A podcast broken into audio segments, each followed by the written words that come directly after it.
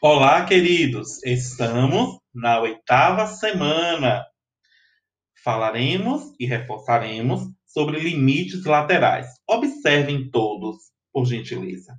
Quando o Gama coloca assim, limite de f de x, quando x tende a a, elevado a um sinal positivo está lá em cima. Esse x tendendo a elevado ao positivo indica o que, Gama? Os valores de x que são sempre maiores do que a.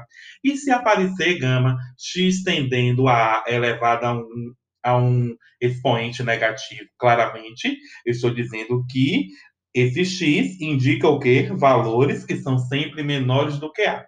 Então, iremos determinar tanto os limites laterais à esquerda e à direita de um número. Ah, por gentileza, é, observem as trilhas né, disponibilizadas para vocês né, durante todas as semanas e não deixem de revisitar os materiais, fazer a leitura dos textos ok? E nos encontraremos na nossa aula ao vivo. Até lá!